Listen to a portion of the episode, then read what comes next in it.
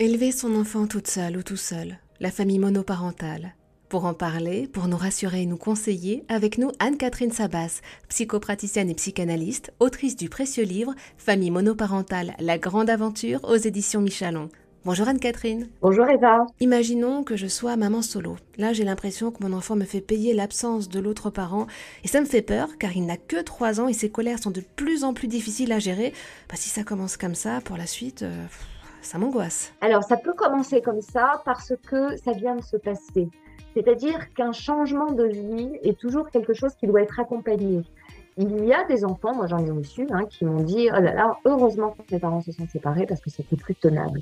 Ça veut dire que dans un premier temps, il va falloir oublier d'imaginer que parce qu'il y a séparation, l'enfant va être obligatoirement traumatisé à vie. Ce n'est pas vrai. Ça, c'est la première chose. L'enfant, il va vivre les choses aussi en fonction de comment on va lui avoir expliqué et comment vous, vous allez les vivre. C'est-à-dire qu'un parent qui est traumatisé, qui est triste, qui se sent victime ou qui en veut à son ex-conjoint, va aussi en renvoyer de la situation une image qui va être angoissante pour l'enfant.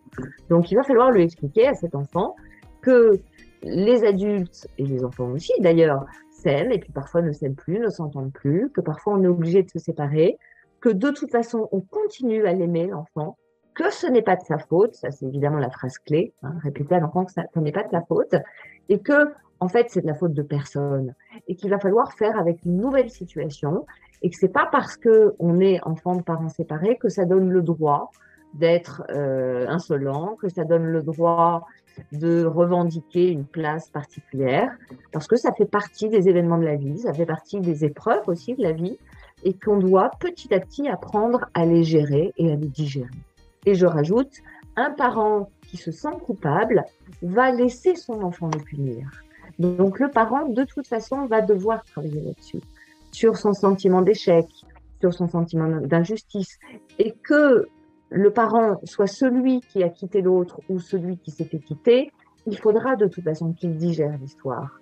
Et qu'il accepte qu'une nouvelle vie commence, qu'on va faire le mieux possible avec cette vie-là, et euh, c'est certainement pas en se sentant coupable. Justement, vous parlez de sentiment de culpabilité et j'ai l'impression que la colère, la fatigue et le sentiment de culpabilité sont le trio infernal de très très nombreux parents solo. Alors oui, j'ai même envie de dire c'est le quotidien de nombreux parents hein, parce que euh, tout parent euh, normalement constitué a toujours peur de mal faire et c'est tant mieux d'ailleurs parce que ça le pousse à s'améliorer.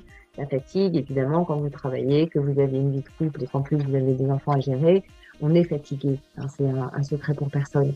Après, ce qui devient compliqué, évidemment, quand on est parent solo, c'est que on a plus de choses à faire tout seul et qu'on n'a pas l'épaule euh, sur laquelle on peut se reposer de temps en temps et à qui on peut parler. Que quand vous avez des problèmes au travail et que le soir vous retrouvez votre conjoint aimant et empathique, vous pouvez au moins vider votre sac. Quand vous êtes parent solo, vous ne pouvez pas le faire. Donc il faut absolument trouver des espaces alors l'espace extérieur, ça peut être évidemment un cabinet de psy, ça c'est euh, quand même fortement recommandé si on en a besoin, mais ça peut être aussi son espace privé, son cours de sport, son cours de dessin, euh, ses petites sorties avec des copains, des copines, à condition évidemment d'avoir des relais, des babysitters, etc.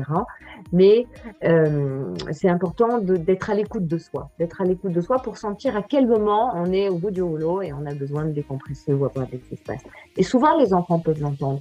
Un enfant à qui on aura expliqué que son père ou sa mère n'est pas une machine et qu'il a des limites, sera beaucoup plus capable d'entendre que ce soir, non, on est fatigué, donc on va pas faire de la grande cuisine, on va manger un truc sur le pouce, ou que euh, il y a des choses qui ne peuvent pas en permanence être parfaites. Et ça passe par le dialogue, tout ça, et par l'acceptation par le parent de ses propres limites. Et ça, c'est un point clé. Si le parent accepte ses propres limites, il pourra les formuler beaucoup plus facilement. Quels sont vos conseils, Anne-Catherine Sabas, pour le parent solo qui assume le rôle des deux parents, qui a toutes les casquettes? C'est une question assez complexe. Euh, ça, elle va évidemment dépendre, la réponse va dépendre des enfants. Parce que euh, chaque enfant, à part les bases évidemment, hein, les bases qui sont euh, la, morale, la loi, tout ce qu'on apprend partout évidemment, à part toutes ces règles de base qui permettent de vivre correctement en société, chaque parent va avoir des valeurs différentes, des besoins différents, et chaque enfant aussi. Il y a des enfants qui ont besoin de cadres énormes euh, et qui vont avoir besoin qu'on leur rappelle la loi, le cadre, etc. Et puis il y a des enfants à l'inverse qui sont peut-être un peu trop sages, auprès de qui il va falloir au contraire faire des efforts pour les aider à développer leur créativité, leur sentiment de liberté, etc.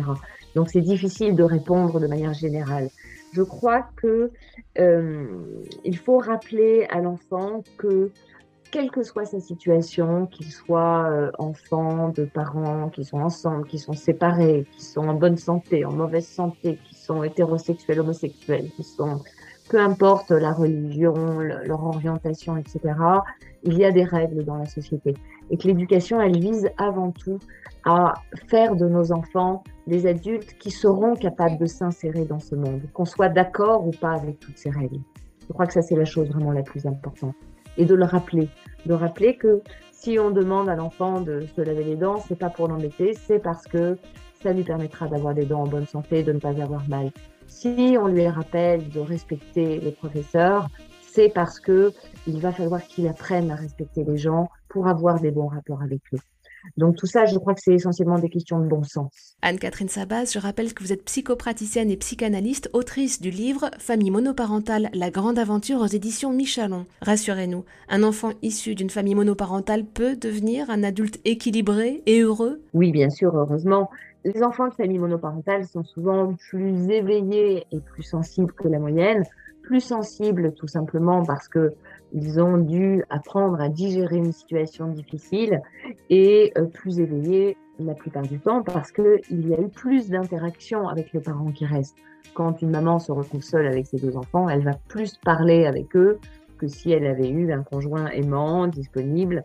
Donc voilà, l'enfant va pouvoir euh, euh, avoir des interactions un peu plus importantes qui vont lui permettre d'apprendre le monde, d'apprendre les relations L'enfant issu de famille monoparentale va souvent se demander pourquoi euh, ses parents ont vécu ça. Donc ça va souvent l'amener à se poser des questions et donc à développer une intelligence émotionnelle. Après, tout ça c'est possible évidemment s'il n'a pas trop idéalisé le parent absent. Parce que lors d'une séparation, si vous avez un des deux parents qui est soit décédé sans, c'est-à-dire qui a démissionné ou qui ne joue pas son rôle, comme malheureusement ça arrive souvent, l'enfant risque de se construire sur une image qui est fausse. Il va fantasmer ce parent absent et du coup avoir du mal à créer des relations à partir de ce que sont vraiment les gens. Parce qu'en fait, dans la réalité, un parent n'est pas un parent idéal. Ça n'existe pas, ça. Et c'est Boris Cyrulnik qui disait, un enfant n'a jamais les parents dont il rêve. Seuls les enfants sans parents ont des parents de rêve. dans la réalité, le parent, il a plein de défauts. Parfois, il est sur notre dos toujours pour les mêmes choses et on en a marre. Et l'enfant doit apprendre à construire ses relations avec ça. Merci beaucoup Anne-Catherine Sabas pour tous vos conseils.